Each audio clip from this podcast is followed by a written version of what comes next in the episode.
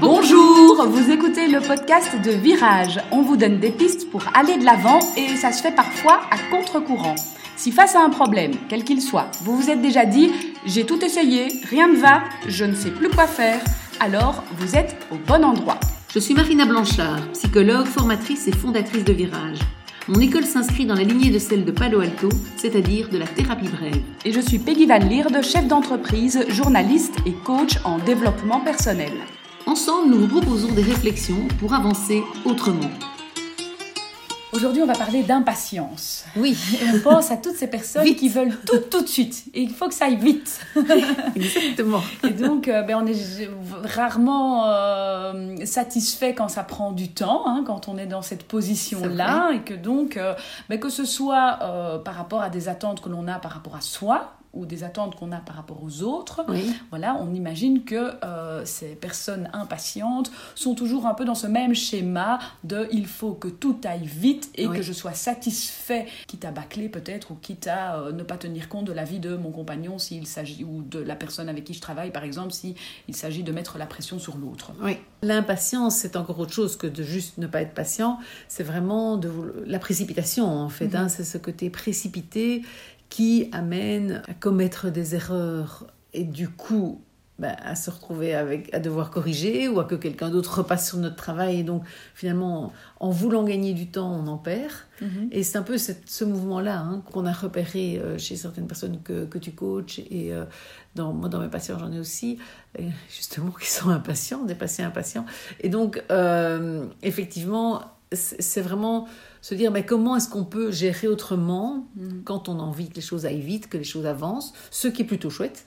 Parce que ça part quand même, enfin bon, moi ça me, ça me parle peut-être assez, mais euh, je trouve c'est plutôt sympa d'avoir envie que ça avance, avance mais... Euh, en tout cas, ça part d'une bonne intention. Oui. De vouloir faire les choses rapidement, de passer au sujet suivant. D'être efficace. efficace, etc.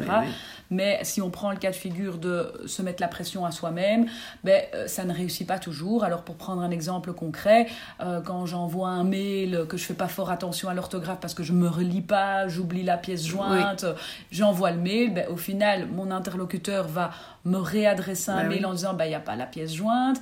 Là on va se rendre compte en fait en recevant la réponse de toutes ces fautes d'orthographe parce qu'on n'a pas pris le temps de relire. Donc, on va pas se sentir hyper bien et on doit renvoyer un mail avec la pièce jointe et éventuellement un petit texte supplémentaire pour montrer qu'on est quand même doué en orthographe. Et donc, au final, ben, on perd tout beaucoup de temps pour cet envoi de mail qui, euh, si on l'avait relu du premier coup, aurait peut-être euh, finalement être, été euh, géré plus efficacement et tout plus à fait. Oui, oui, oui. oui, je pense qu'il y a vraiment ce côté, en voulant gagner du temps, j'en perds finalement et ou j'en fais perdre aux autres hein, parce qu'il y a mhm. aussi voilà je je dois euh, faire un rapport de X pages et puis il manque des pages voilà ça passe par ma collègue qui qui du coup doit rajouter du blabla parce qu'elle se dit bah c'est pas ok et donc en fait il y a aussi et ça peut être envoyé ou vécu plutôt par l'autre comme un, non respect mhm. de il ou elle a bâclé son travail et donc, euh, c'est moi qui me, me paye. Euh, voilà, de, dois repasser derrière. Voilà, je repasser derrière. Son travail. Voilà, exactement. Et donc, ça, je pense qu'un premier conseil, d'ailleurs, pour l'entourage, c'est de renvoyer à la personne la responsabilité et de, de lui dire bah, écoute, euh, voilà, tu n'as pas fait le nombre de pages qu'il fallait ou tu n'as pas fait.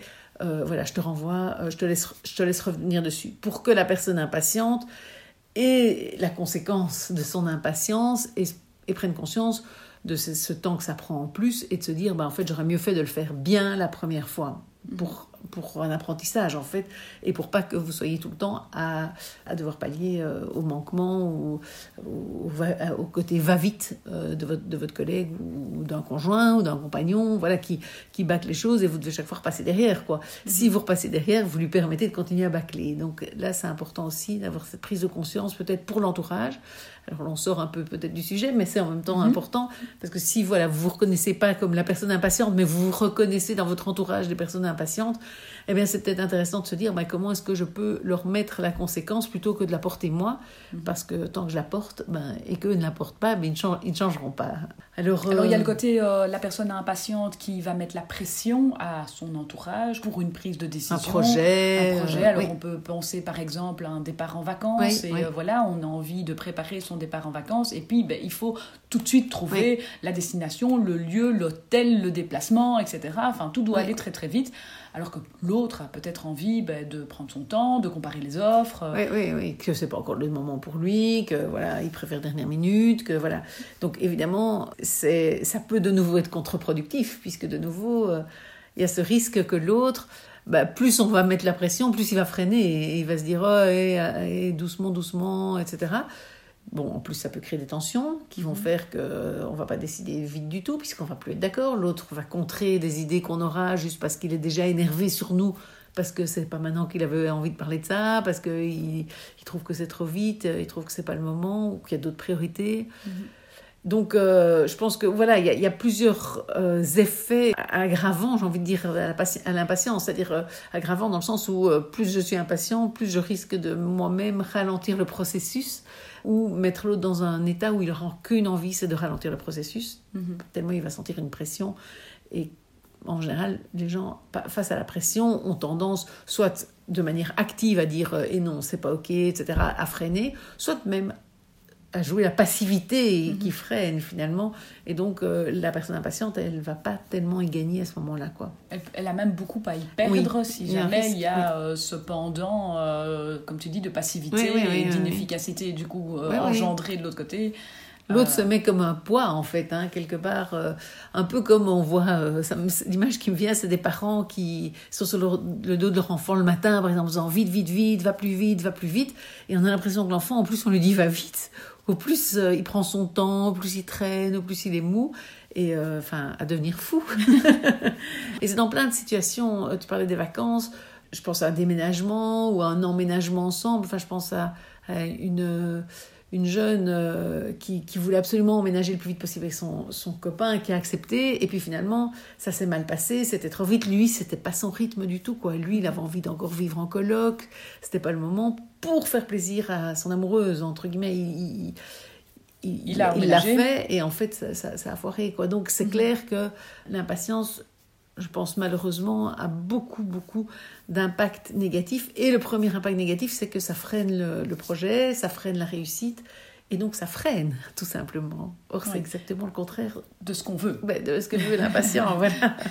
Le freinage, c'est pas tellement son truc, à mon avis. Il est plutôt avec le, pied sur la pédale d'accélérateur en permanence, en espérant que, que voilà, ça permette euh, effectivement une belle accélération. Et c'est pas toujours le cas. Alors parfois, c'est le cas. Bien évidemment, si vous êtes impatient et que vous avez le sentiment que en mettant la pression pour vous, pour les autres, etc., ben vous, vous obtenez, vous arrivez à vos fins, ben c'est très bien, c'est pas, c'est pas mal dans l'absolu, c'est juste que si ça ne fonctionne pas, ben alors on va se poser la question de comment on peut faire autrement en fait, hein, comment est-ce que, plutôt que de mettre la pression à l'autre, comment est-ce que je peux lui demander ben, quel est ton rythme?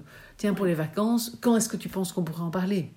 Plutôt remettre la balle dans le camp de l'autre, ce qui fait déjà avancer les choses et qui fait avancer, j'ai envie de dire un peu, enfin c'est une expression connue, mais lentement mais sûrement. Mhm. Euh, et donc gagner en efficacité. Parce que l'impatient, il veut ça, il veut aller vite, il veut que ce soit efficace généralement, hein, parce qu'il y a une bonne intention. Tout à fait. Mais si ça ne se passe pas bien, l'effet, comme tu l'as dit, ben, c'est qu'on va plutôt freiner, on va plutôt aller plus lentement que prévu, puisqu'il faudra refaire, parce que l'autre voudra prendre son temps et au final, ben, peut-être arriver à, ne pas arriver à ses fins. Oui, c'est ça, il sera perdant. Il sera perdant, oui, c'est ça, exactement. Mhm. Et donc, je pense que pour être gagnant, c'est effectivement se dire mais comment est-ce que en faisant, si c'est par rapport à lui-même, en faisant bien tout de suite, je gagne du temps après. En allant au fond des choses, je gagne du temps après. En relisant mon mail, pour reprendre l'exemple du mail, je gagne du temps après. Et si c'est par rapport à l'autre, se poser, je pense, la question du rythme de l'autre. Parce que vouloir aller plus vite que le rythme de quelqu'un d'autre, c'est presque toujours voué à l'échec. Mm. Parce que même si ça peut donner l'impression au début, oui, on va avancer sur les vacances, etc., mais on risque pendant les vacances d'avoir l'autre qui dit, oui, on aurait dû réfléchir deux fois, euh, oui, on aurait... et d'avoir des petites phrases comme ça mm. qui vont euh, un peu bousiller les vacances finalement, alors qu'on a voulu bien les préparer, s'y prendre à temps, etc. Donc il y a un prix à payer qui, euh, quand, on ne respecte pas le rythme de la personne avec qui on vit ou avec qui on partage un projet, parce que ça peut être même avec des amis euh, pour les vacances, euh, on, risque de s'en mordre les doigts, euh, j'ai envie de dire, a posteriori. Mm-hmm. si on donnait pour terminer un, un petit exercice aux impatients qui nous écoutent si vous vous retrouvez dans ce tempérament impatient, soit quelque part ça vous réussit, et je pense qu'il faut garder ça parce que c'est une ressource de pouvoir faire les choses vite et bien. Soit si vous remarquez que constamment il y a des bugs, que les choses vous reviennent euh, de vos collègues, qu'il y a même de l'énervement parfois euh, de l'un ou l'autre collègue qui se disent ben, tu te disperses, tu fais, tu fais trop de choses, tu vas trop vite, euh, tu as de nouveau, es trop vite pour le mail, j'ai l'impression que tu lis pas tout à fait mon mail jusqu'au bout, etc. Je pense que ça vaut la peine de prendre le temps. Alors c'est évidemment difficile de donner un exercice qui peut convenir pour tout le monde. Donc il va falloir que vous le preniez à votre mesure et dans le contexte où chez vous ça se manifeste. Mais peut-être vous dire, ben voilà, je vais décider de... Je trouve que ce mail, ça devrait être fait en deux minutes. Eh bien, je m'en donne quatre.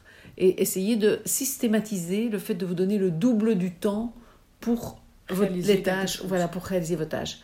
Même si ce double du temps, ça paraît très ralent de perdre du temps, il y a peut-être beaucoup de temps à gagner derrière et donc à pouvoir finalement avoir les choses qui se réalisent plus rapidement que ce que vous aviez auparavant par la précipitation.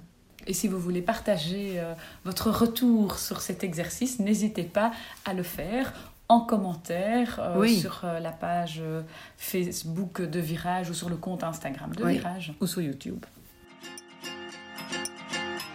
Si vous aimez ce podcast, n'hésitez pas à vous abonner sur votre plateforme d'écoute préférée, à mettre un like ou des étoiles si c'est possible sur cette plateforme.